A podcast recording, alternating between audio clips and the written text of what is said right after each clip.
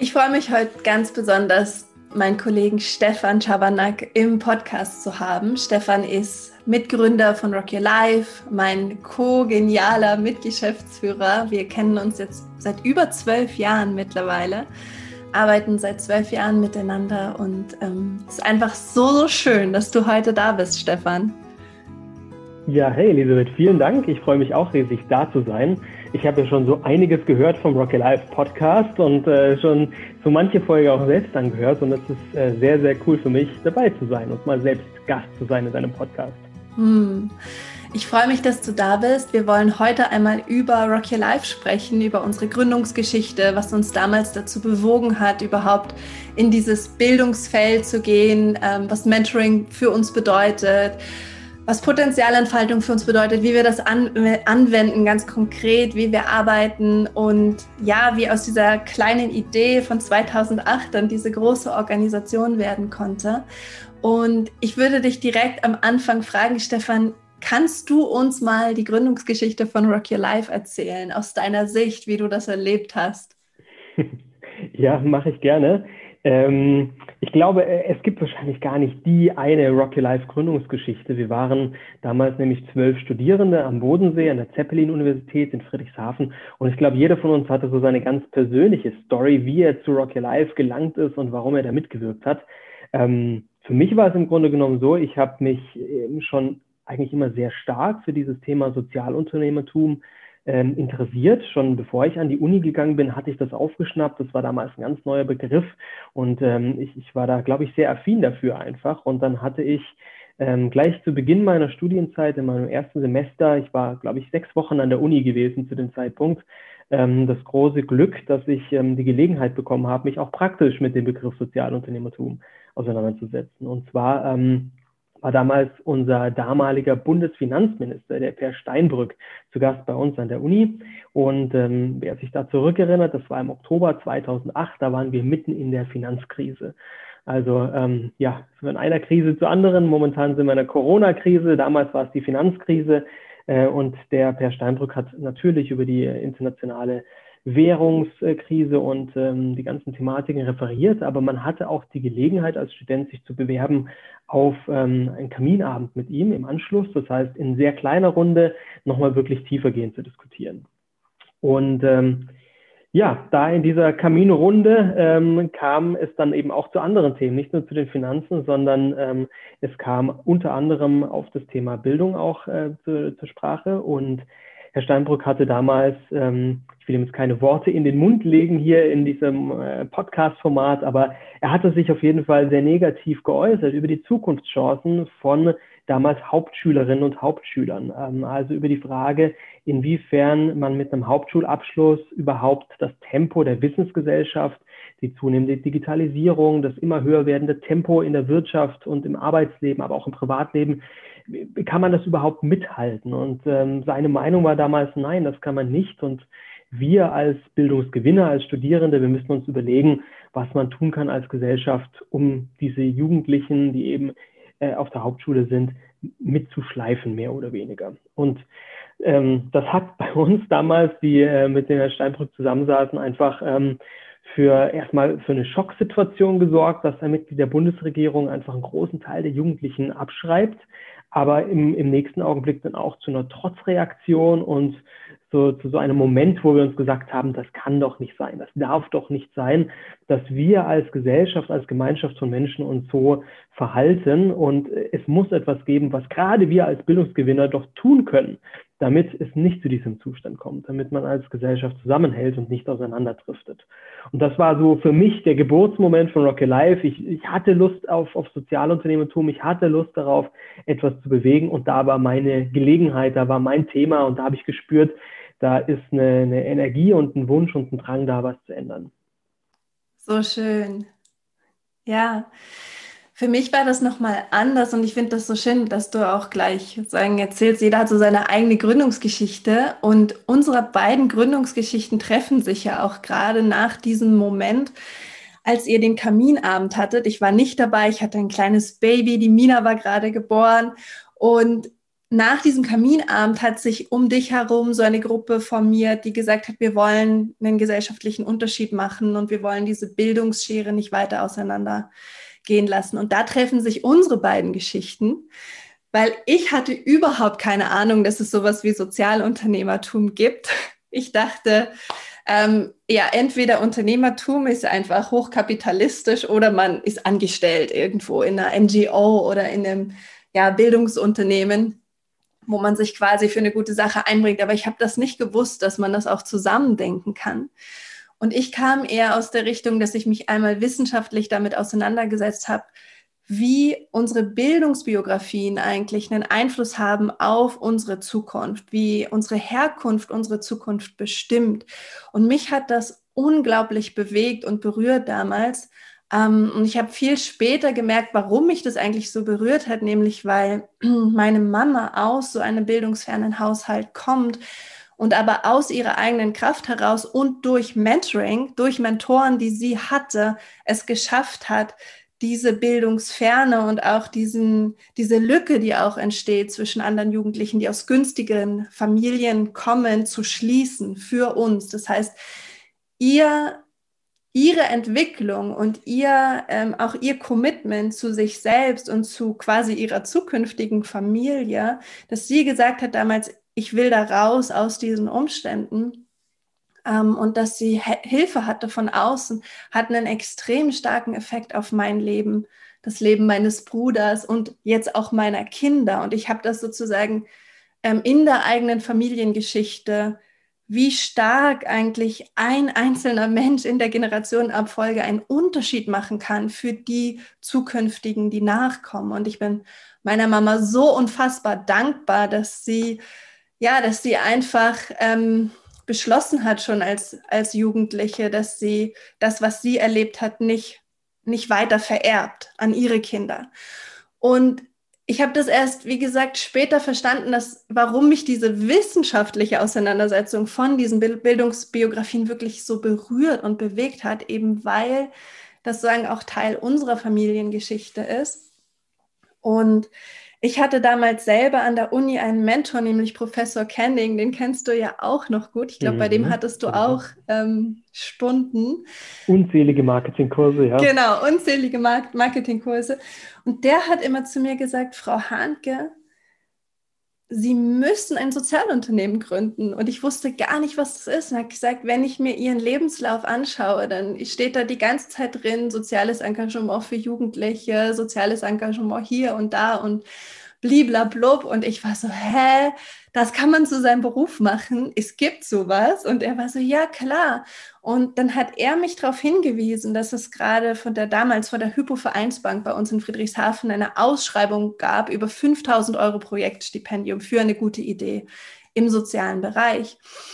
Und dann haben ähm, Christina Feldhöhn, unsere damalige Mitgründerin, und ich ja das erste Konzept geschrieben, das Geld bekommen diese 5000 Euro, damals hatten wir so eine Beratung für Hauptschülerinnen im Sinn.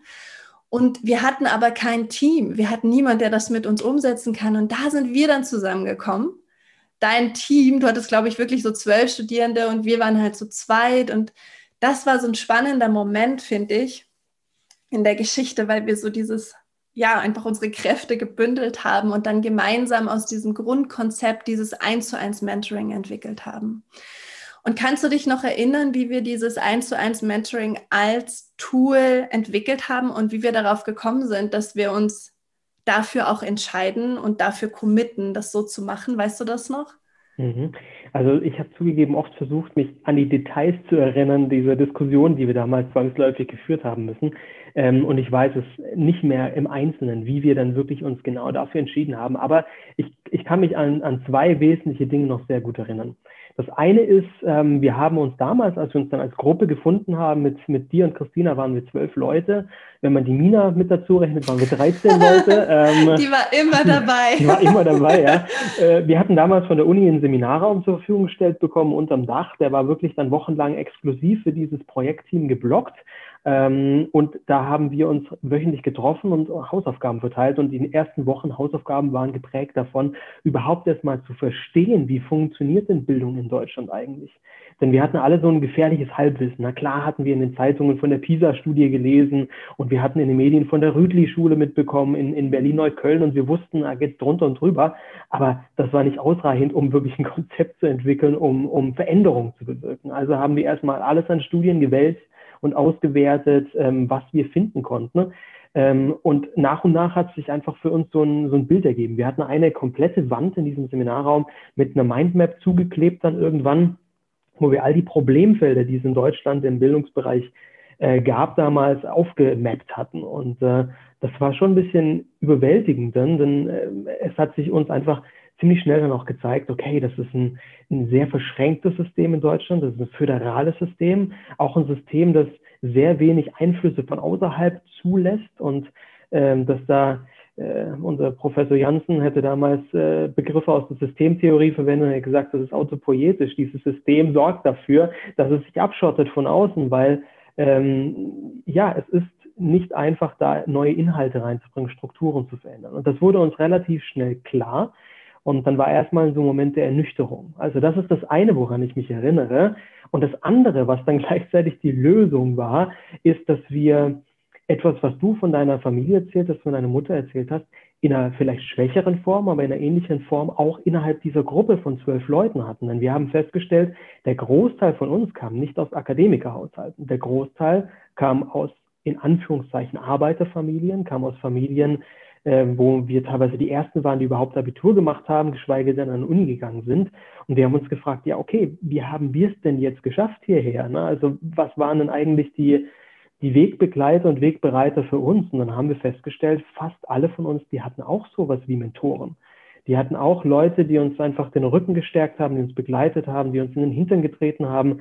Ähm, das waren manchmal die Eltern, manchmal ältere Geschwister, manchmal waren es Freunde und manchmal waren es auch Lehrer, wie in meinem Fall zum Beispiel. Ich äh, habe viel Unterstützung von meinen Eltern, aber auch ganz viel wirklich von unserem Schulleiter damals bekommen. Und das haben wir, haben wir gemerkt, diese Kraft, wenn jemand da ist, der einen unterstützt, der für einen da ist, der einen begleitet auf seinem Weg, das, das war unglaublich. Und äh, ich, ich glaube tatsächlich, dass letztendlich dieser Ursprungsgedanke, wir machen diese 1 zu 1 Begleitung, das war eine Mischung aus eurer Beratungsidee für die Hauptschüler, äh, unserer Erkenntnis, dass wir alle solche Unterstützer, solche Mentoren hatten und gleichzeitig auch natürlich die eingeschränkten Möglichkeiten, weil man das Bildungssystem nicht per se verändern kann. Also haben wir gesagt, na gut, wenn es top-down nicht geht, wenn wir nicht mitten angreifen können, dann machen wir es bottom-up, Schüler für Schüler für Schüler.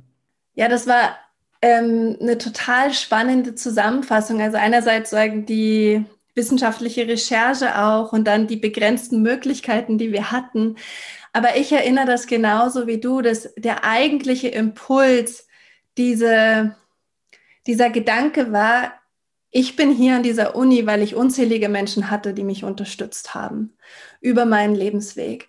Und ich weiß noch, wie sich dieser Gedanke geformt hat bei uns, dass wir gesagt haben, hey, das können wir doch für jemanden sein. Das ist doch nicht schwer, in jemanden sein Potenzial zu erkennen, für jemanden da zu sein und jemanden auf seinem Weg in die weiterführende Schule oder in die Ausbildung zu begleiten.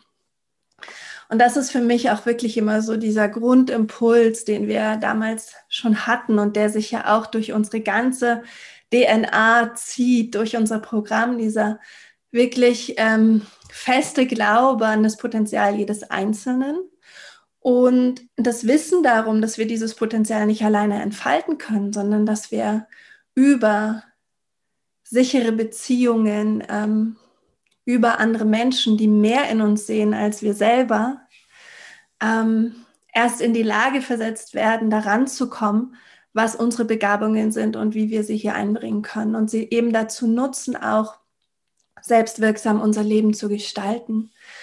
Ja. Ja, das bringt es nochmal sehr schön auch auf den Punkt, worum es bei Rocky Life in a nutshell geht. Ähm, damit, sind wir, damit sind wir vor über einem Jahrzehnt losgelaufen und damit rennen wir noch heute ähm, und, und sind ja auch schon wahnsinnig weit vorangekommen. Es sind so viele Menschen schon äh, gewesen, die bei Rock Your Life in irgendeiner Form partizipiert haben, sich engagiert haben, als Menti dabei waren. Das ist ja immer wieder unfassbar, wenn man sich das vor Augen führt, wie viel da passiert ist in diesem Jahrzehnt. Aber jetzt äh, äh, eile ich ein bisschen voraus gedanklich, denn eigentlich, was ich ganz spannend finde, ist, ähm, in dem Moment, wo diese Erkenntnis da war, darum geht es eigentlich, ist ja nachher auch die Konzeptentwicklung wie von alleine gegangen. Also es ging ja ganz schnell dann, dass unser Grundkonzept von dem, was Rock Alive ist, steht. Und wir hatten damals auch gesagt, äh, wir waren ja am Bodensee in Friedrichshafen. Ne? Jetzt muss man dazu wissen, der Bodensee in Friedrichshafen ist eine super wohlständige Region und eine Region, die eigentlich keine großen Probleme hatte, was, was Jugendarbeitslosigkeit zum Beispiel angeht. Ne? Also da sind früher oder später alle untergekommen. Ich glaube, wir hatten weniger als ein Prozent Jugendarbeitslosigkeit. Ne? Das heißt, und zwar total bewusst, der Ansatz, der, der hat auf jeden Fall ganz viel Potenzial. Das müssen wir weiterverfolgen. Ähm, und es macht auch irgendwie Sinn, das jetzt hier in Friedrichshafen zu pilotieren, weil wir sind nun mal hier vor Ort. Aber sind wir mal ehrlich, wenn das funktioniert, dann müssen wir nach Neukölln an die Rütli-Schule und wir müssen in den Ruhrpott und wir müssen nach Ostdeutschland, wir müssen in Regionen, wo einfach die Herausforderungen viel größer sind und es Jugendliche gibt, die mit größeren Schwierigkeiten konfrontiert sind als am Bodensee. Und deswegen war irgendwie die Marschrichtung klar auf nach Berlin und äh, da hast du ja eine, eine ganz witzige Geschichte, finde ich, ähm, zu erzählen, wie es mit dem Herrn Steindrück dann weiterging. Genau. Ähm, unser Präsident Stefan Jansen hat damals, ähm, glaube ich, auch das Potenzial gesehen von ja, unserem Ansatz und unserer Energie und unserer Lust, da wirklich wirksam zu werden und hat uns wahnsinnig toll unterstützt seit der Geburtsstunde der Idee. Und er hatte dann einen Termin vereinbart in Berlin mit dem ehemaligen Finanzminister Per Steinbrück und uns. Und wir sind hingefahren nach Berlin Anfang 2009 war das, glaube ich. Ähm, wir hatten eine PowerPoint-Präsentation, wir hatten eine Idee, wir hatten noch nicht mit einem einzigen Schüler oder einer einzigen Schülerin gearbeitet. Und wir sind nach Berlin geflogen, um per Steinbrück unser Konzept zu, zu zeigen, um ihn auch zu gewinnen als Schirmherrn für diese ganze Initiative. Und ich erinnere mich noch, wie wir vor ihm standen, an Anfang 20, super jung, super grün hinter den Ohren die ihm erklärt haben, Herr Steinbrück, ein Schüler, ein Studierender, eins zu eins, deutschlandweit. Und dann haben wir ihm erzählt, wie wir in kürzester Zeit 10.000 Schüler und Schülerinnen in diesem Format begleiten wollen. Waren Feuer und Flamme und er saß zwischen seinen Bodyguards und seinem Pressesprecher eingezwängt, total grumpy, hat uns zugehört. Und dann sagte er, Frau Handke, das wird nie funktionieren. Da trifft Porsche auf Trabi.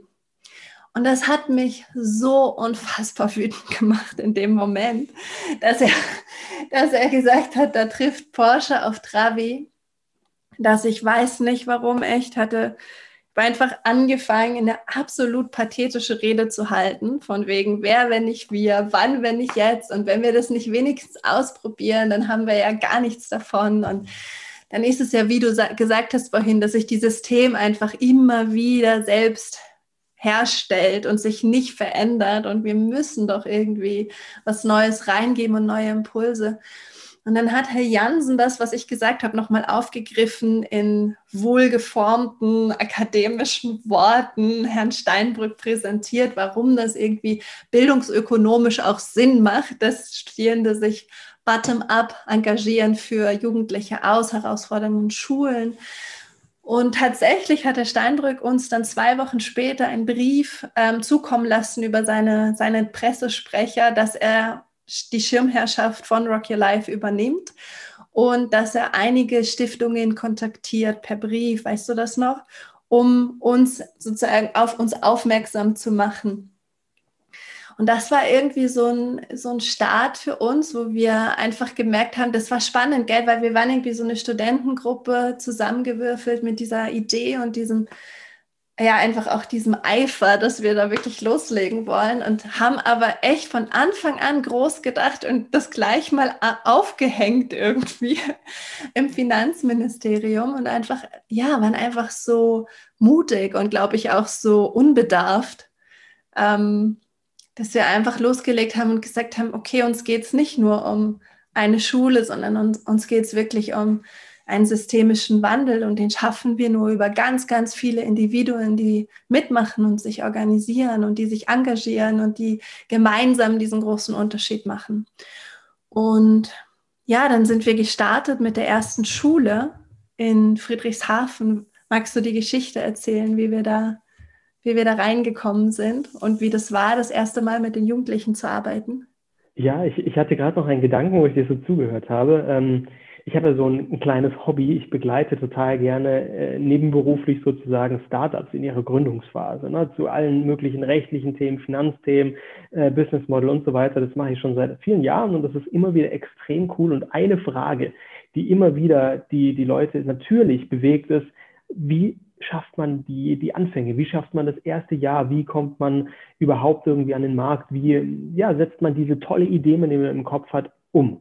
Und äh, ich, ich glaube, die Antwort ist wirklich ganz oft die, die du eigentlich gerade gegeben hast, nämlich äh, einerseits einen totalen Drive, eine, eine Leidenschaft zu haben, das jetzt unbedingt machen zu wollen, kombiniert mit dieser Unbedarftheit, mit einer gewissen Naivität. Ja, das, äh, das ist, glaube ich, ganz wichtig, denn äh, man, man wird Fehler machen und es gibt Risiken. Das ist bei jeder Gründung so. Und tausend Dinge, die wir über die zehn Jahre gemacht haben, haben nicht funktioniert. Aber entscheidend sind halt die 50, die funktioniert haben und die heute noch funktionieren. Und so war das damals auch. Wir sind einfach losgelaufen. Wir hatten eine Idee im Kopf, wie es funktionieren könnte. Und wir hatten gleichzeitig aber auch immer ähm, auf dem Schirm, dass wir uns regelmäßig fragen und prüfen, passt diese Idee? Müssen wir Dinge verändern? Müssen wir Dinge anders machen? Und ich glaube, mit diesem Mindset aus einfach laufen und machen und gleichzeitig aber bewusst sein und bewusst und aufmerksam auch beobachten, was wir machen, das war, glaube ich, eine ganz wichtige Kombi. Ne? Und ja, diese Naivität, die hat man auch gemerkt, als wir dann das erste Mal an der Schule waren. Ähm, ich weiß gar nicht mehr, wie viele wir waren, ob wir alle zwölf waren. Zwölf waren wir, alle zwölf. Waren, waren alle ja. zwölf dort, also an, an der ersten Schule dort gewesen, ähm, eine, die Ludwig-Dürre-Schule in Friedrichshafen und äh, sind dort in die Klasse rein und haben dann in kleinen Gruppen quasi die Schülerinnen und Schüler damals informiert, wer wir sind und was wir machen und was wir gerne mit ihnen machen wollen. Und das war natürlich schon ziemlich schräg, weil wir keine Ahnung hatten, wie die auf uns reagieren würden. Ja, also ich glaube, wir waren noch viel aufgeregter als die Schüler selbst. Ähm, und im Endeffekt haben die meisten total aufgeschlossen reagiert, total neugierig reagiert. Manche waren auch ein bisschen verwirrt in, und haben uns, glaube ich, auch ein bisschen für doof gehalten. Ich meine, wir sind freiwillig länger, Jahre länger zur Schule gegangen und zahlen auch noch Studiengebühren dafür, dass wir an so eine Art Schule auch weiterhin gehen dürfen. Das ist erstmal nicht so richtig in die Köpfe gegangen, aber ich glaube, die haben auch es interessant gefunden auf jeden Fall und haben Lust bekommen, sich mal mit uns auseinanderzusetzen und zu gucken, ob das was bringen könnte. Also ich glaube, mein Eindruck, der war auch nicht verkehrt, denn wir sind ja rausgegangen aus, aus dieser Schule und ich glaube, wir hatten auch noch eine zweite Schule mit dazu und äh, sind da mit 40 Interessenten rausgegangen. 40 Schülerinnen und Schüler, 14, 15 Jahre alt, die die Idee irgendwie cool fanden, so einen großen Bruder, große Schwester an der Seite zu haben. Also von daher einfach mal reingegangen in die Schule und wirklich ein, ein schönes Erlebnis gehabt und gemerkt, ja, das kommt schon an bei den Kids. Voll. Ich erinnere mich an diesen Moment. Wir waren super aufgeregt. Wir hatten richtig Angst, als wir vor der Schule standen, weil wir dachten so, naja, wenn jetzt nur drei oder vier mitmachen, wer kriegt denn dann einen Jugendlichen? Wie teilen wir denn das auf? Und dann haben wirklich aus diesen zwei Schulklassen alle Jugendlichen gesagt, ja, ich bin dabei, wir machen mit. Und wir haben allen versprochen, ja klar, du kriegst einen Mentor oder eine Mentorin, in zwei Wochen sind wir wieder da. Und wir waren ja nur zu zwölf. Das heißt, diese Angst hat sich total umgekehrt. Ne? So erst dachten wir, hm, wer darf denn dann ein Mentoring machen? Und dann hatten wir plötzlich 40 Jugendliche, die gesagt haben, sie machen mit. Und ich erinnere auch noch ein Gespräch, das ich mit einem Jugendlichen hatte in dieser Vorstellung, ähm, als ich ihm die Idee von Rock Your Life erzählt habe. Weil der hat mich nämlich gefragt, genau was du gesagt hast, mich gefragt, ähm, was machst du denn? Und ich habe gesagt, ich studiere. Und er hat gesagt, okay, wirst du dafür bezahlt? Und ich so, nee, ich zahle das. Ich habe sogar einen Kredit aufgenommen dafür. Und er so, hm, hast du ein Auto? Und ich so, nee, ich habe ein Fahrrad. Und er so, hm, hast du eine eigene Wohnung? Und ich so, nee, ich lebe in einer WG also, mh, wer zahlt denn deine Wohnung? Ich so, meine Eltern. und er so, und wie alt bist du? ich so, ja, 24. Und dann sagt er so, Alter, in deinem Alter habe ich schon eine Wohnung und einen Job und verdiene mein eigenes Geld und gründe eine Familie und habe schon ein eigenes Auto. und das war so cool, dieser Perspektivwechsel. Voll, voll. Das war echt so schön.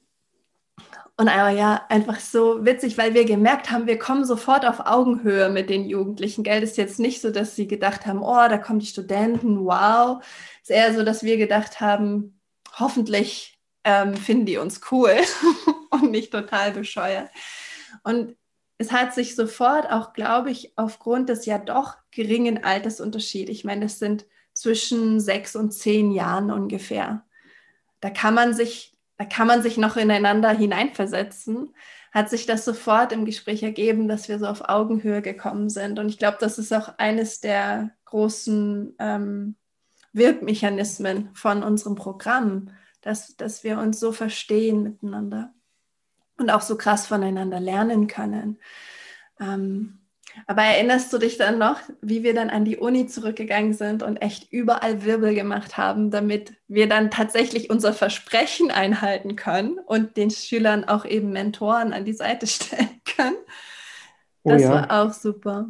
Das habe ich auch noch gut in Erinnerung und ähm, man muss sich äh, das so vorstellen, wir waren eine sehr kleine Uni. Das ist äh, wirklich keine, keine große Uni wie die TU München oder sowas, sondern wirklich eine kleine Uni. Wir waren damals um die 700 Studierende.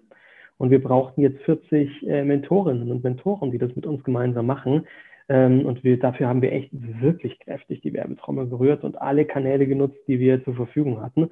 Und ähm, da musst du vielleicht meine Erinnerung stützen, äh, stützen, aber ich, soweit ich mich erinnern kann, haben wir auch deutlich mehr Mentorinnen und Mentoren dann am Ende gehabt, äh, ich glaube, wir waren nachher bei 80 Leuten. Ja, das heißt, irgendwie 12 Prozent der, der gesamten Uni-Bevölkerung wollte bei Rocky Life mitmachen im, im ersten Jahrgang. Und dann haben wir, glaube ich, im Frühjahr mit 40 Paaren und im Herbst nochmal mit 40 Paaren gestartet und sind dann, äh, ja, mit 80 jungen Tandems losgelaufen und haben einfach mal probiert, wie das funktioniert, wie man Mentoring machen kann miteinander. Ne? Das ja, es war schon eine spannende Zeit. Und an eine Sache erinnere ich mich noch sehr gut. Ich hatte ja gesagt, loslaufen ist wichtig, aber auch achtsam sein und bewusst sein ist auch wichtig. Und ich erinnere mich auch noch gut, wir hatten bei diesen 80 Paaren von Anfang an so eine 360-Grad-Evaluation eingebaut. Also wir haben mit allen gesprochen, mit Arbeitgebern aus der Stadt, mit den Lehrerinnen und Lehrern, mit den Schülerinnen und Schülern, mit den Studierenden, wirklich alle, die irgendwie involviert waren in Rocket Life, haben wir mit Fragebögen ausgequetscht und sind ihnen auf die Nerven gegangen. Aber in diesem ersten Jahr, da sind allein aus diesen Befragungen so viele Erkenntnisse entstanden, so viel Mehrwert generiert worden für das Programm, dass wir echt den Turbo reinhauen konnten und im Laufe unseres ersten Jahres 2009 und äh, so die ersten Monate im Folgejahr 2010 das Programm richtig rund gemacht haben. Also wenn es Anfang 2009 noch eine Idee war und wir mal pilotiert und ausprobiert haben, dann hatten wir ein Jahr später wirklich ein, ein Konzept, das in seinen Grundfesten heute noch genauso funktioniert. Na klar haben wir jedes Jahr und jeden Monat Verbesserungen vorgenommen, aber die Grundpfeiler sind seitdem die gleichen mhm. geblieben. Ja, das stimmt. Das stimmt. Ich erinnere mich noch daran, wie wir, also ich habe so, so die Erinnerung, wie wir echt so wie, wir haben dieses, wir haben so wie ähm, dieses Projekt gestartet und hatten dann 80 Tandems und ja dann eben auch, ne, wir mussten uns organisieren und wir brauchten Gelder und ähm, es gab Presseanfragen und es gab irgendwie Stiftungen zu gewinnen, um Qualifizierungen zu bezahlen für die Mentoren. Da sind wir auch relativ schnell drauf gekommen, dass wir unsere Mentoren und Mentorinnen vorbereiten dürfen auf diese Rolle und auf ihre Aufgabe. Ähm, und ich erinnere mich, wie wir echt ein Jahr dieses Jahr 2009 versucht haben, alles wieder wie einzufangen und irgendwie die Strippen zusammenzuziehen und die Fäden in der Hand zu halten, weil es war wirklich wie eine riesengroße Explosion an Engagement und, und irgendwie Energie und, und Paaren, die sich da gebildet haben und Kommunikation und Erwartungen und Ansprüchen und alles. Und das hat uns, glaube ich, extrem getrieben, für diese Menschen, die sich da eingesetzt haben, einen guten Rahmen zu schaffen, damit die ihr Engagement wirklich leicht und auch freudvoll ja, auf die Straße bringen können, dass die Schüler und Schülerinnen wirklich das bestmögliche Ergebnis aus dieser, diesem Projekt ziehen, aber auch auf dem Weg einfach eine coole Zeit haben mit ihren Studierenden. Und das erinnere ich auch so gut, wie uns das angetrieben hat, das Ganze sehr, sehr schnell zu professionalisieren und einfach, ja, so, einen, so einen guten Rahmen zu schaffen. Absolut, ja. Und ähm, man muss sich auch vor Augen halten, wir hatten eigentlich ja einen Fulltime-Job, denn wir waren Studierende. Und wir haben zu dem Fulltime-Job dann noch einen zweiten Fulltime-Job dazu gemacht und Rocky Life aufgebaut und äh, rund gemacht. Und die Mina und immer dabei. Du hattest, du hattest noch einen dritten Job, du genau. warst noch Vollzeit-Mama. Ähm, das war bei mir dann glücklicherweise nicht so, aber ähm, ja, es war wirklich, es war eine wahnsinnig äh, wilde und volle Zeit und es ist äh, super viel passiert in einem sehr kurzen Zeitfenster, innerhalb ein, eines Jahres eigentlich, ist da ganz, ganz viel entstanden. Und ähm, ich glaube, das Jahr war tatsächlich, wir waren ja zwölf Leute in diesem Gründungsteam und dieses Jahr war für alle wahnsinnig wertvoll. Und dann Anfang 2010 haben wir dann ähm, mit den ersten größeren Spendengeldern, die wir bekommen haben, damals war die BMW Stiftung unser größter Förderer und Geldgeber, die haben ganz früh an die Idee geglaubt und gesagt, das müssen wir fördern. Ähm, damals haben wir dann unsere gemeinnützige GmbH gegründet. Äh, zu dem Zeitpunkt noch super ungewöhnlich, eine gemeinnützige GmbH. Heute zehn Jahre später ist es ja irgendwie so im Social Enterprise Usus, dass man das so macht. Damals war das tatsächlich noch sehr ungewöhnlich. Ähm, und in dem Moment, wo wir diese Firma gegründet haben, wo klar war, das hat eine langfristige Perspektive, das hat auch mit Ernsthaftigkeit und mit Verantwortung zu tun, ja, und da stehen größere langfristige Ziele dahinter. Das war auch der Moment, wo sich dann bei uns im Gründungsteam natürlich etwas verändert hat, weil nicht jeder ähm, sich so stark auch committen wollte, die ganzen nächsten Jahre in diese Idee zu stecken. Ähm, und da hat sich dann relativ schnell einfach rauskristallisiert, dass Elisabeth, wir beide und äh, die Christina Völzchen damals noch im Boot, ähm, zu dritt einfach ganz intensiv weitermachen wollen. Die anderen sind zwar im, im Team dabei geblieben, also wir waren immer noch dieses, dieses Friedrichshafener Team, aber es war irgendwie schon klar, dass wir eine andere Perspektive auf das Thema Rocky Life haben und da noch mehr mit unserem Leben äh, daraus machen wollen, sozusagen. Mhm. Und seitdem hat es uns nicht verlassen, gell? Das stimmt, ja. Ja, ja. Was ich noch gerne erzählen möchte ähm, oder sagen, was ich ähm, von dir hören möchte, eigentlich ist dieser Moment, wo wir dann 2010 auch angefangen haben zu wachsen, weil wir sind ja in den ersten drei Jahren an 30 Standorte gekommen in Deutschland Mittlerweile sind wir, jetzt sind wir seit zwölf Jahren aktiv, haben wir noch verschiedene Länder, die, in denen Rocky Life aktiv ist, wie die Schweiz oder die Niederlande. Jetzt wird es gerade in Spanien gegründet, in Madrid. Ähm, insgesamt haben wir 52 Standorte in unserem ganzen internationalen Netzwerk, die aktiv sind. Und ich finde das auch immer mal wieder so spannend, einfach drüber nachzudenken und zu reflektieren, wie das geschehen ist, weil man sich ja auch, wenn man gründet oder wenn man eine Idee hat, die man rausbringen will, wenn man sich selbstständig macht, immer wieder fragt, wie geht es eigentlich mit diesem Wachstum? Und da, glaube ich, kannst du auch ganz viel erzählen, wie das bei uns war. Uh, das ist eine super vielschichtige Frage. Ähm, da gibt es auch ganz viele Antwortperspektiven drauf. Ähm, also ich fange einfach mal an und du ergänzt mich, wenn du der Meinung bist, dass ich ganz wichtige Perspektiven vergessen habe. Ich, ich glaube, eine Sache war, wir sind Anfang 2010 auf so einer Welle geschwommen. Wir hatten ganz viel Medienöffentlichkeit bekommen in eigentlich allen großen wichtigen Formaten, Spiegel, FAZ, Zeit. Wir waren da irgendwo überall abgedruckt und das hat äh, dazu geführt, dass Studierende in anderen Städten in Deutschland mitbekommen haben von uns. Ähm, die haben von Rocky Life erfahren, die fanden das cool, die sind auf uns zugekommen und haben uns gefragt, können wir, was ihr da am Bodensee macht, bitteschön auch bei uns in Dresden, Aachen, Berlin, München, wo auch immer ebenfalls machen? Und wenn ja, wie? Und auf der anderen Seite waren wir selbst auch in unseren Netzwerken aktiv. Wir haben unsere Schulfreunde von früher aktiviert, ähm, haben die überzeugt davon, dass es doch cool wäre, in den Städten, wo sie jetzt zum Studieren sind, auch Rocket Life zu gründen. Und da entstand dann quasi so eine gewisse, ähm, ja, da entstand wirklich so eine, eine Clique sozusagen deutschlandweit von Leuten, die auch mit wahnsinnig viel Elan da dran waren. Ähm, und wir haben uns letztendlich darauf ähm, committed oder dazu entschlossen, ein System zu bauen. Wir haben das Ganze als Franchise aufgebaut. Das heißt, ähm, wir haben einen Weg gewählt, wo wir mit unseren schmalen zeitlichen und finanziellen Ressourcen, die wir einfach hatten, ähm, trotzdem schnell in viele Städte kommen können. Nämlich dadurch, dass wir einfach Verantwortung und Mitgestaltung dezentralisiert haben und ganz viele kleine Local Social Entrepreneurs mit als, als äh, Akteure in Rocky Life reingeholt haben. Und das war, das war, im Prinzip haben wir unsere Manpower multipliziert.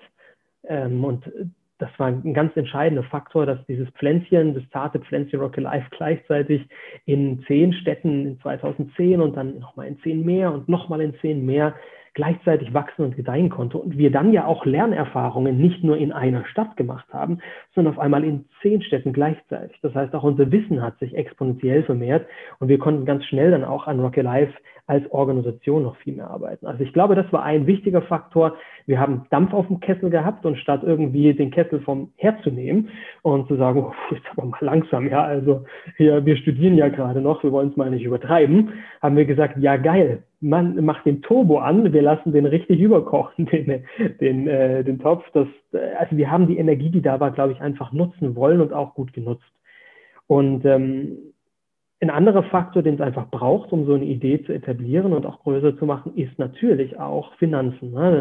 Denn äh, wir mussten in Dinge investieren. Wir konnten nicht alles immer nur als Pro Bono-Leistungen abgrasen, sondern wir, wir mussten an manchen Stellen investieren. Und wir mussten uns auch früher oder äh, später die Frage stellen, wie geht denn das eigentlich weiter? Elisabeth, du und die Christina, ihr wart dann fertig mit dem Masterstudium damals. Ähm, ihr brauchtet ja auch irgendwo eine Einkommensquelle und für andere potenzielle Mitarbeiter, die wir einfach irgendwann gebraucht haben, weil es sehr viel Aufwand war, ähm, stand auch die Frage, wie bezahlen wir eigentlich Gehälter? Und das wäre ganz am Anfang nicht möglich gewesen mit den überschaubaren Spendeneinnahmen von Stiftungen und Privatspendern, die wir hatten. Das heißt, wir haben uns überlegt, naja, wie machen das andere Startups wie Zalando und Co. Gut, Zalando, ich weiß gar nicht, ob es damals schon gab, aber wie machen das andere Startups? Die holen sich Investoren mit ins Boot. Und dann haben wir uns gesagt, das können wir doch auch haben uns ein bisschen schlau gemacht dann gab es ganz frisch, erst wenige Jahre aktiv in Deutschland, einen, einen Venture Capital Fonds, ähm, also Wagniskapital, wo wohlhabende Organisationen und, und Privatpersonen Geld reinstecken, damit diese Organisationen wiederum deren Geld in andere investiert. Äh, und wir haben eine gefunden, die sich spezialisiert hatte auf soziales Wagniskapital. Und ähm, ja, da sind wir einfach ganz frech auf die zugegangen ähm, und, und haben gesagt, wir möchten gerne pitchen, wir möchten uns gerne vorstellen, wir brauchen ein Investment von euch. Und da sind wir tatsächlich auch hier Naivität, Blauäugigkeit und gleichzeitig ein krasser Glauben daran, dass die eigene Idee gut ist und gelingen kann und gelingen wird, ähm, ist einfach eine, eine super Kombi, denn wir sind damals dann, äh, Bonventure heißt die Firma, könnt ihr lieben Zuhörer euch äh, gerne anschauen. Das ist eine ganz tolle Investmentfirma, die schon viele, viele soziale Organisationen in Deutschland unterstützt hat, auch für uns ganz wichtig war. Wir sind dort hingefahren und haben vor einigen der reichsten Individuen in Deutschland ein Rocket Life vorgestellt und haben gesagt, schaut her, in fünf Jahren sind wir in 50 Städten aktiv und wir sind dann eines der erfolgreichsten sozialen Unternehmen in Deutschland. Ich bin mir sicher, die Investoren haben sich da drin auch äh, im Stillen äh, gedacht, ja, ist klar, 50 Standorte, viel Spaß. Zu dem Zeitpunkt, als wir gepitcht hatten, waren es zwölf Standorte in Deutschland. Hm.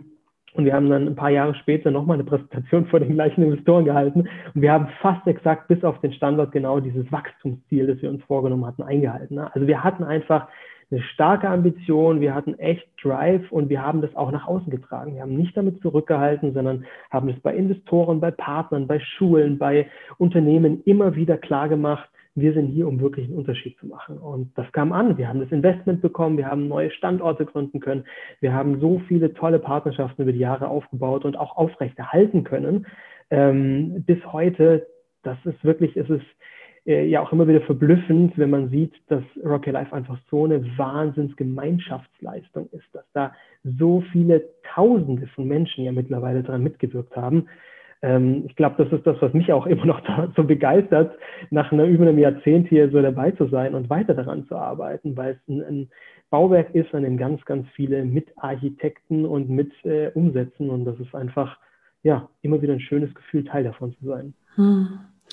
Ja, das ist schön. Ich habe, als ich ähm, dir zugehört habe, habe ich gedacht, also ich mich erinnere an ein Mantra, das wir wie vor uns herge gesprochen haben in dieser Zeit, die ganze Zeit. Wir haben immer gesagt, wir dürfen nicht der Flaschenhals werden. Wir dürfen nicht der Flaschenhals dieser Organisation werden.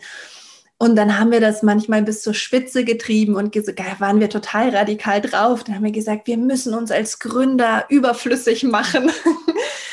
ähm, und dieses, sagen, dieses Mindset hat uns, glaube ich, dazu gebracht, dass wir extrem viel in Strukturen und Prozesse investiert haben und gleichzeitig extrem viel in Beziehungen. In die Beziehungen zu unseren Standorten, zu ähm, den Schulen, zu den Förderern. Einfach wie Rocky Life ist wie ein großes Kommunikationsnetzwerk, wo wir einer Vision folgen, nämlich der Vision, dass Herkunft nicht über Zukunft entscheiden darf, dass jeder Mensch, egal wo er herkommt und welche aktuellen Ressourcen er gerade hat, sein Potenzial entfalten darf und auch den Raum dafür kriegt, dass es ihm möglich ist, weil soziale Strukturen eben einen Einfluss darauf haben, wie stark wir unser individuelles Kapital, unser, unsere Begabungen, unsere Wünsche, unsere Ressourcen auch wirklich ausformen und ausleben können. Und das finde ich so spannend an, an Rocky Life, wie du sagst, dass es einfach so viele sind, die sich sagen, hinter diese Vision stellen und an unterschiedlichen Plätzen und Orten und in unterschiedlichen Rollen sich dafür einsetzen, dass uns das gelingt. Und ja, also einfach diese Grundidee zu haben, ähm, es geht nicht um den Gründer. Und damals war das Sozialunternehmertum war ja so ein Bereich, wo es immer diesen, diesen Mythos gab des einen Helden, der irgendwie gesagt hat, ich nehme mich eines sozialen Problems an und ich werde es lösen.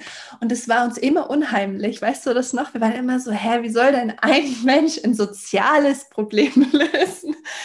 Und deswegen war es uns immer so wichtig zu sagen, wir stellen die Schülerinnen in den Vordergrund, die Mentorinnen, die Standortgründer, die Teams. Und das, finde ich, macht Rock Your Life so aus und ist ja bis heute so, dass wir unseren Fokus immer darauf haben, dass wir eigentlich sagen, wir als Geschäftsführung, wie können wir dienen? Wie können wir ein System schaffen, in dem andere wirklich gut wirken können? Und das hat zur Folge gehabt, dass wir extrem viel mit Ausbildungen und Weiterbildungen gearbeitet haben, wirklich viel gelernt haben, Wissen gut aufbereitet haben. Ähm, ja, und auch viel einfach in diese Prozesse investiert haben, einfach wirklich von den Standorten gelernt haben, auch wie kann man ein effektives Hochschulmarketing machen? Wie kann man effektiv die Schulen begleiten? Und dann all diese coolen Best Practices aus der lokalen Arbeit wieder gesammelt haben und auch geguckt haben, was ist die Weisheit, die wir fürs Gesamtsystem draus ziehen und dann wieder ins Gesamtnetzwerk speisen können. Und dementsprechend ist für mich Rocky Life immer auch so eine lernende Organisation, die sich einfach die ganze Zeit weiterentwickelt. Und ja, mich macht diese dieses Wissen drum, dass jetzt in dem Moment, wo wir sprechen, wahrscheinlich irgendeines unserer lokalen Teams ein Zoom-Meeting hat oder sich irgendein Mentoring-Part trifft oder irgendeine Stiftung einen unserer vielen Anträge liest, macht mich einfach so baff und so demütig auch und so dankbar. Ähm, ja, weil wir wirklich einfach viele sind und, und alle so viel, also alle so einen wichtigen Beitrag leisten in diese gemeinsame Sache. Ja, auf jeden Fall. Ähm, also mir sind gerade auch, wenn ich dir so zuhöre, wieder um zwei Gedanken gekommen, die ich ja auch noch kurz teilen möchte. Und zwar hast du gesagt, wir haben uns in der ganzen Zeit auch immer sehr stark auf, auf das System und auf Prozesse konzentriert. Und wir wollten nicht, dass es so ein gründerzentrisches Ding wird, ne? dass alles irgendwie bei uns zusammenläuft und ohne uns läuft gar nichts. Das war nie die Intention. Wir waren ja sogar viele Jahre gar nicht selbst in der Geschäftsführung. Da waren wir als Gesellschaft und als Beiräte begleitend dabei, haben immer strategisch mitgewirkt, aber wir waren nicht in der operativen Geschäftsführung drin. Und trotzdem hat sich Rocky Life toll weiterentwickelt, ähm, auch wenn wir nicht tagtäglich äh, die Geschäfte, die Geschicke geleitet haben. Ne? Und das ist ja tatsächlich intendiert gewesen. Wir wollten, dass die Organisation unabhängig von der Person an der Spitze läuft. Jetzt muss man natürlich realistisch sein, muss sagen, die Person an der Spitze oder die Personen spielen immer eine Rolle, ne? weil die geben die Marschrichtung vor. Und das haben wir auch immer weiter gemacht. Und ich glaube, es ist auch wichtig als Gründer und als Geschäftsführer, Innovation ins Unternehmen zu bringen. Aber das Unternehmen sollte nicht von dir abhängig sein. Und ich glaube, das haben wir ganz gut hingekriegt und das mussten wir auch hinkriegen, denn wir sind ja eine Organisation, die ganz viel aus jungen Leuten besteht, aus Studierenden. Und Studierende haben, ich weiß nicht, einen Planungshorizont von vielleicht ein, zwei Jahren. Und das merkt man auch, denn unsere Standorte, die haben natürlich eine Fluktuation im Sinne von alle ein bis zwei Jahre wechseln dort die Akteure durch. Und genau deswegen haben wir diesen Schwerpunkt eben auch auf ein wirklich gutes Wissensmanagement, wirklich gute Schulungsstruktur und ähnliches gelegt. Und deswegen funktionieren unsere Standorte und Rocky Life an sich auch nach zehn Jahren super, weil wir es eben geschafft haben, dass die Organisation immer weiter lernen kann. Ähm, das, das finde ich einen ganz wichtigen Punkt und ich glaube, das ist auch eine Sache, die wir sehr gut auch wiederum teilen können mit anderen Organisationen. Wie geht man mit Fluktuationen um? Wie geht man mit Unsicherheit um? Wie geht man mit Veränderungen um? Ähm, mit zum Beispiel jetzt auch wieder durch die Corona-Pandemie sehr stark vorangetrieben, die Digitalisierungswelle in unserer Arbeitswelt. Ne? Wie kann man das alles bewerkstelligen? Ähm, wir haben das im Prinzip bei uns intern gemacht, bevor Corona es notwendig gemacht hat, dass wir komplett flexibel und virtuell arbeiten beispielsweise. Also ich glaube, da können wir einfach auch viel teilen von dem, was wir lernen durften. Und damit komme ich jetzt auch zum zweiten Gedanken, den ich hatte, nämlich dieses Lernen an sich. Denn wir waren ja von Anfang an auch sehr wissbegierig darauf, zu erfahren, welchen Unterschied wir mit unserer Energie, mit unserem Engagement, mit dem Rocket Life Programm tatsächlich in dem Leben von den Jugendlichen machen, die mit, mitmachen, die mitwirken, die mitmischen. Ähm, und das ist ja auch eine Sache, ähm, ich glaube, das wird oftmals ignoriert, wenn eine Idee gut klingt. Na, wenn, wenn man so quasi eine Idee hört und dann ist es Common Sense, der gesunde Menschenverstand sagt einem, ah, das ist ja toll, das, das ist bestimmt super für die Kids ist bestimmt klasse, ja. Und ich bin mir auch sicher, bestimmt sind 99 Prozent von den Sachen auch klasse. Die Frage ist nur, ob sie einen Unterschied machen, die auch wirklich ein Unterschied, äh, auch wirklich ein Unterschied ist. Ne? Also verändert sich da was in den Leben. Und das wollten wir bei uns von Anfang an wissen. Und deswegen haben wir eben nicht nur in Qualifizierung, Ausbildung und so weiter viel Zeit und Energie gesteckt, sondern eben auch in die Auswertung dessen, wie verändern sich denn eigentlich die Leben der Jugendlichen, die bei uns mitmachen. Und das, das kann ich zumindest allen, die im sozialen Bereich äh, arbeiten und wirken wollen, mit auf den Weg geben, da sehr genau hinzuschauen und auch wirklich genug Ressourcen da reinzustecken. Denn diese Überprüfung, was machen wir eigentlich mit unseren Teilnehmerinnen und Teilnehmern, die ist gar nicht so trivial. Da muss man mhm. schon sehr genau hinschauen. Ja, und das ist, ähm, finde ich, auch so spannend, weil wir ja die Jugendlichen auch in Trainingsformaten begleiten und die Mentoren und die Mentorinnen. Und ähm, das ist ja so ein, etwas, was in meinem Verantwortungsbereich liegt, die Trainings und die Ausbildungen.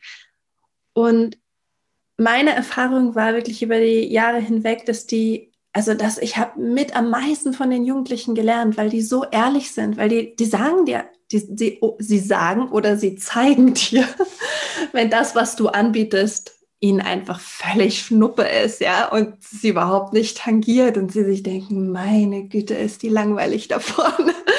Das spürst du.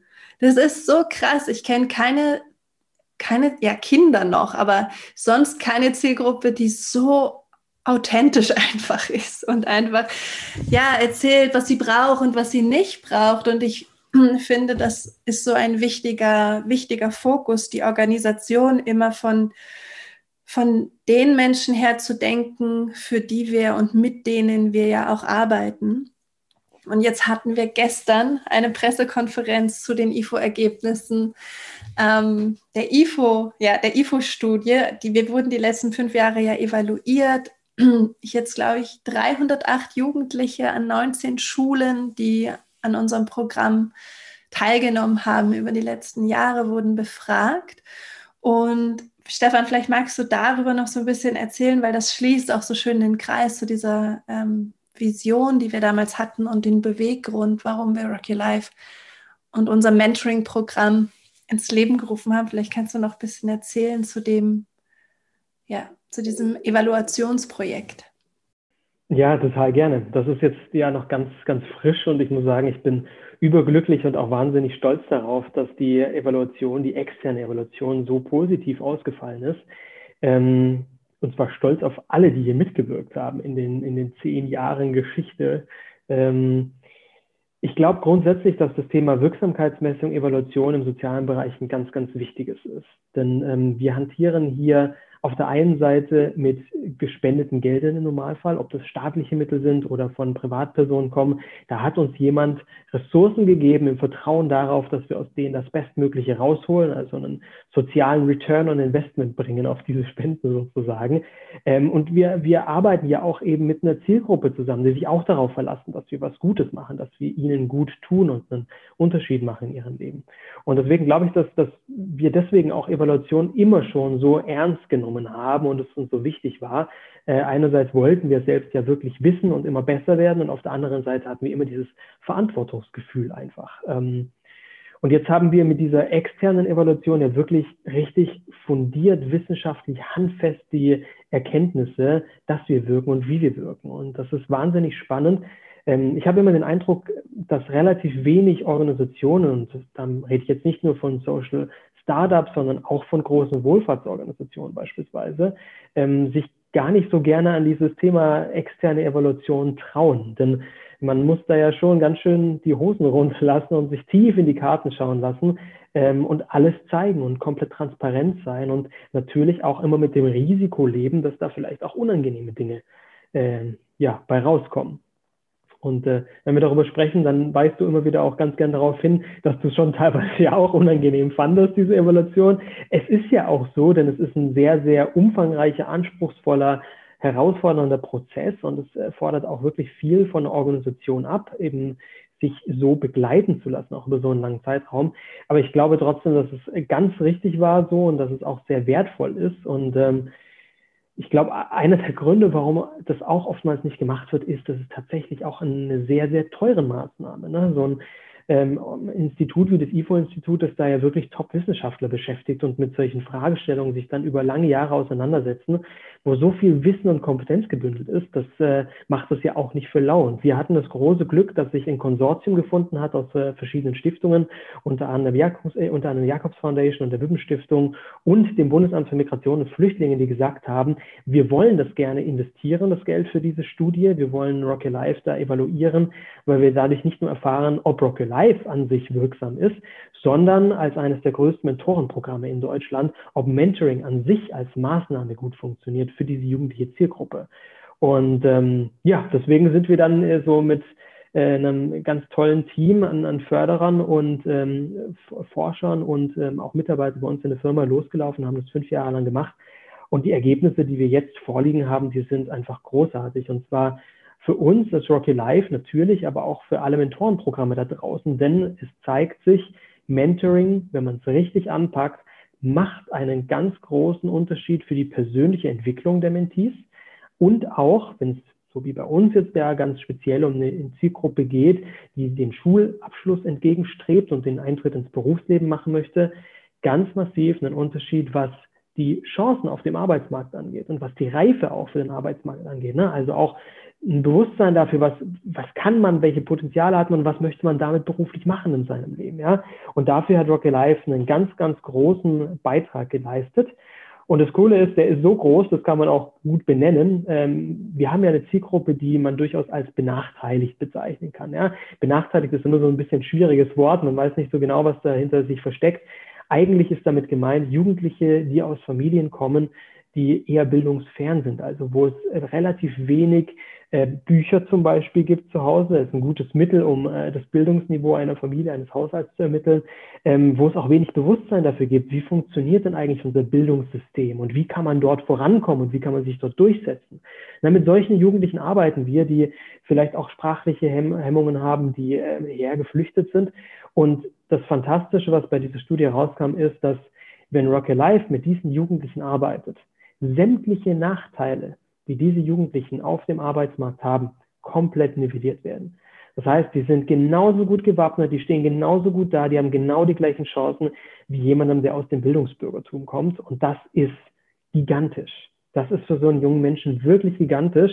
Und äh, das ist insofern auch ein einzigartiges Erkenntnis, als dass die vorherrschende Lehrmeinung bisher immer war, dass man um um solche Lebenswege nochmal zu verändern oder um einem Jugendlichen, der aus schwierigen Verhältnissen kommt, aus schwachen Verhältnissen kommt, einen ganz anderen Lebensweg aufzuzeigen und ihn auf den zu bringen, viel frühere Interventionen notwendig sind. Also man redet da normalerweise von frühkindlichen Interventionen oder man redet davon, dass das mehrere Generationen braucht, bis man solche ja, ähm, vererbten äh, Rahmenbedingungen quasi ähm, hinter sich lassen kann. Und Rocky Life zeigt jetzt eben, dass das nicht nur innerhalb von einer Generation geht, sondern dass es auch in einem Alter jenseits der frühkindlichen Phase, nämlich mit 14, 15 Jahren noch geht. Ja, und dass äh, Mentoring da einfach ein wahnsinnig mächtiges Werkzeug ist. Und da stecken noch viele andere spannende Erkenntnisse drin. Wir könnten jetzt locker ein, zwei Stunden darüber sprechen, aber ich weiß ja, du hast nächste Woche auch einen wahnsinnig spannenden Interviewgast in deinem Podcast, den Professor Wössmann vom IFO-Institut, der noch viel fundierter darüber sprechen kann. Für uns ist einfach wichtig zu wissen und jetzt auch wirklich fundiert zu wissen, wenn ein Schüler bei Rocket Life mitmacht, dann hat es für ihn einen massiven Impact in seinem Leben und das ist einfach der Turbo für die Chancen äh, ja, da bin ich wirklich sehr, sehr glücklich darüber. Ja, das ist wirklich ähm, sozusagen, also als wir im November das erste Mal von den Ergebnissen gehört haben ähm, vom Team des IFO-Instituts, waren wir beide so sprachlos. Ich hatte Tränen in den Augen.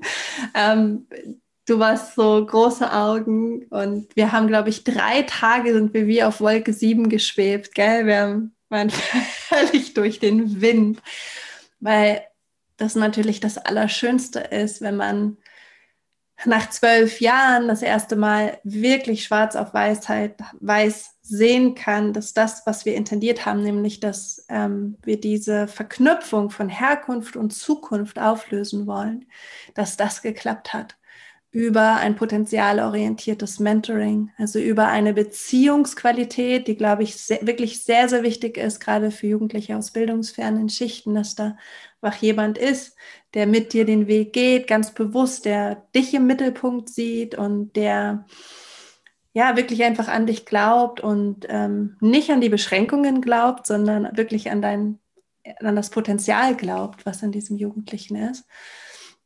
Und dann flankiert durch diese Trainings der Potenzialentfaltung und Berufungsorientierung durch unsere wunderbaren Trainer und Trainerinnen, die ja ähm, überall unterwegs sind, um unsere Paare zu qualifizieren. Das ist, ist einfach so, ähm, weiß gar nicht das richtige Wort, aber es ist so, es ist einfach sensationell.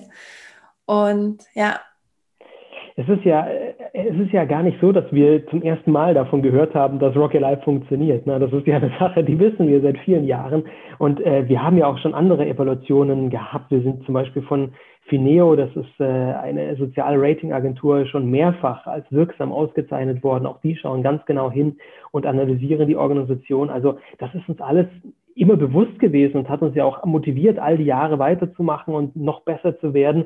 Ähm, aber es ist eben wirklich mit dem IFO-Institut mal auf dieser Ebene, auf diesem Level äh, in Erfahrung gebracht zu haben, sodass wirklich auch die wissenschaftliche, Commun wissenschaftliche Community das sehen kann und darüber sprechen kann und darauf basierend auch weitere Maßnahmen ableiten kann und hoffentlich auch die Politik weitere Maßnahmen ableiten kann. In puncto fördern wir Mentoring als Maßnahme bundesweit an den Schulen.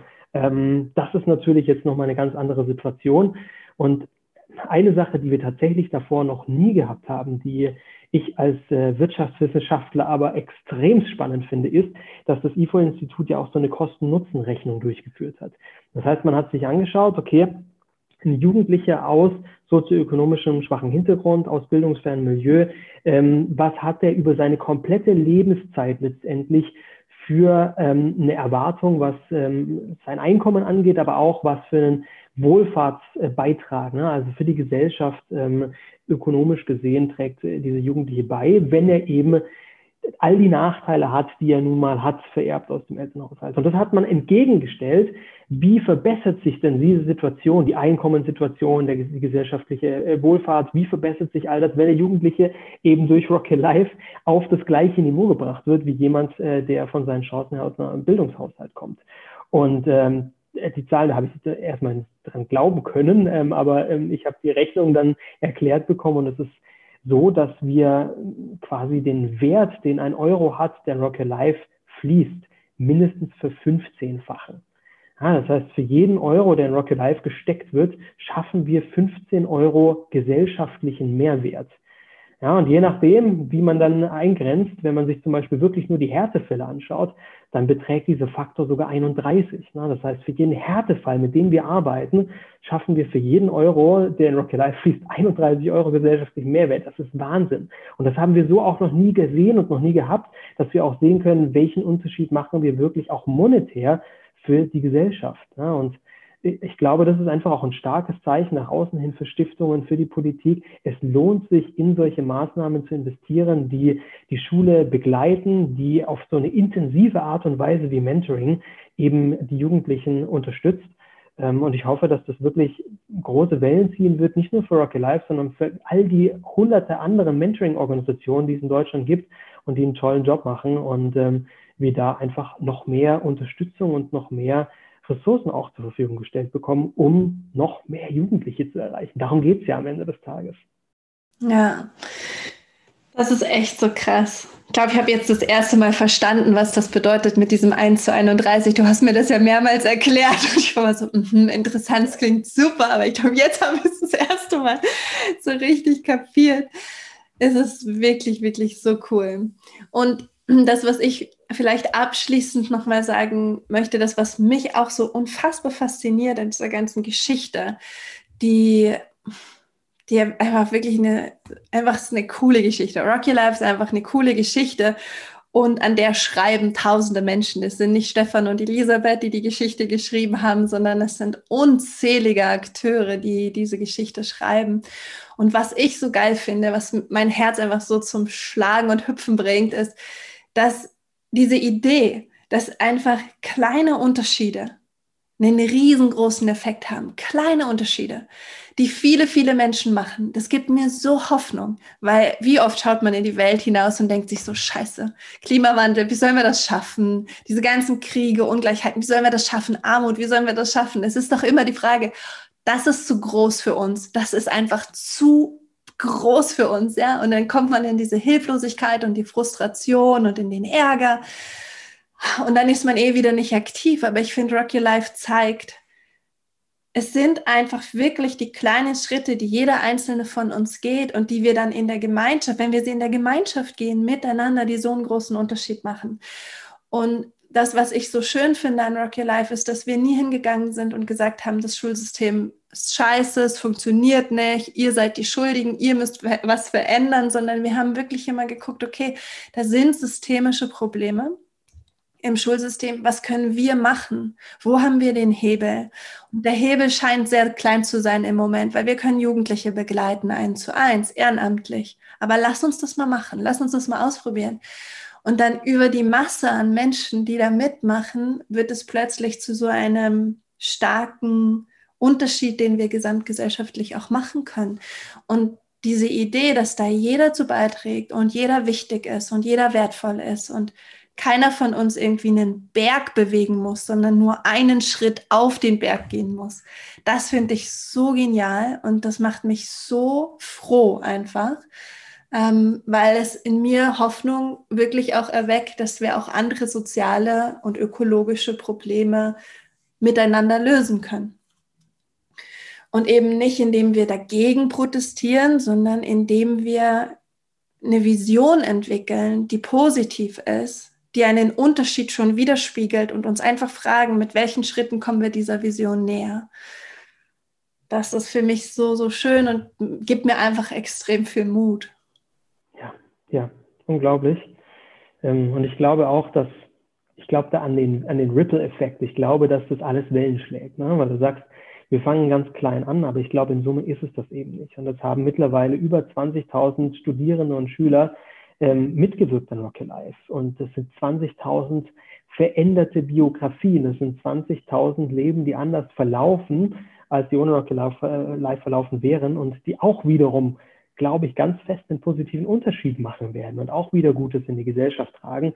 Und deswegen, äh, ja, ich denke auch, wie du sagst, man muss da klein anfangen, beim Einzelnen anfangen, ähm, aber die Summe aus all dem, die kann wirklich auch Großes bewegen. Ja, ja.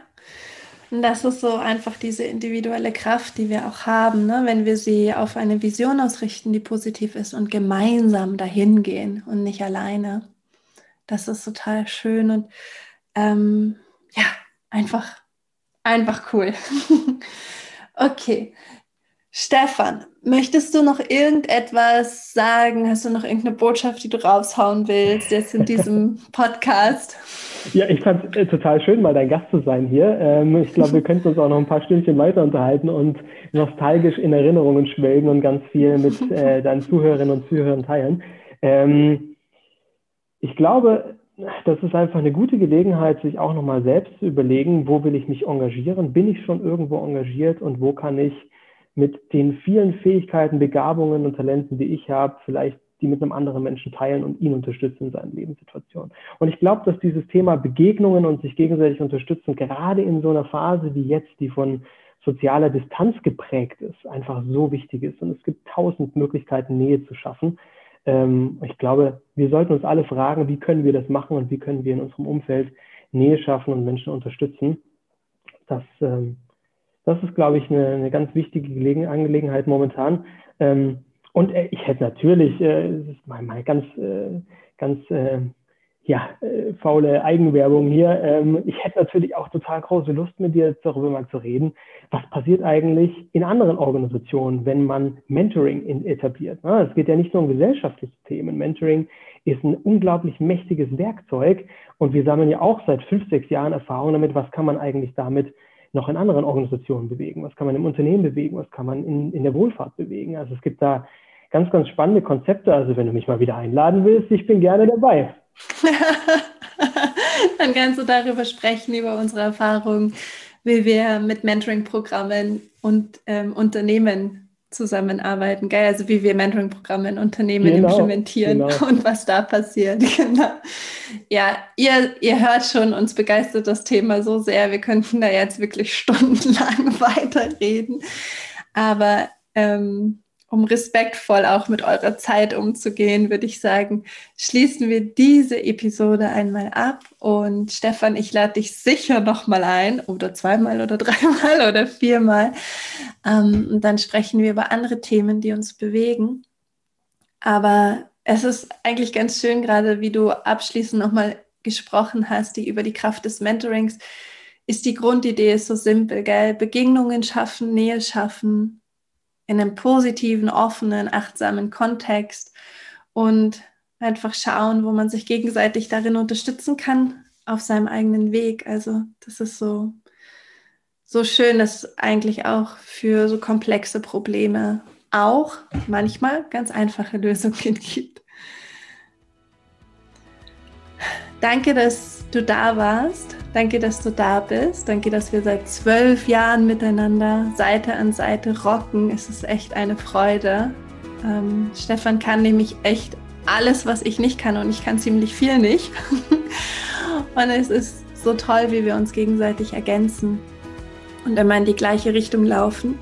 Und ja, jetzt wünsche ich dir einfach noch einen wunderschönen Tag, lieber Zuhörer, liebe Zuhörerin, eine tolle Woche. Mach's gut, Kopf hoch, Herz offen und Rock'n'Roll.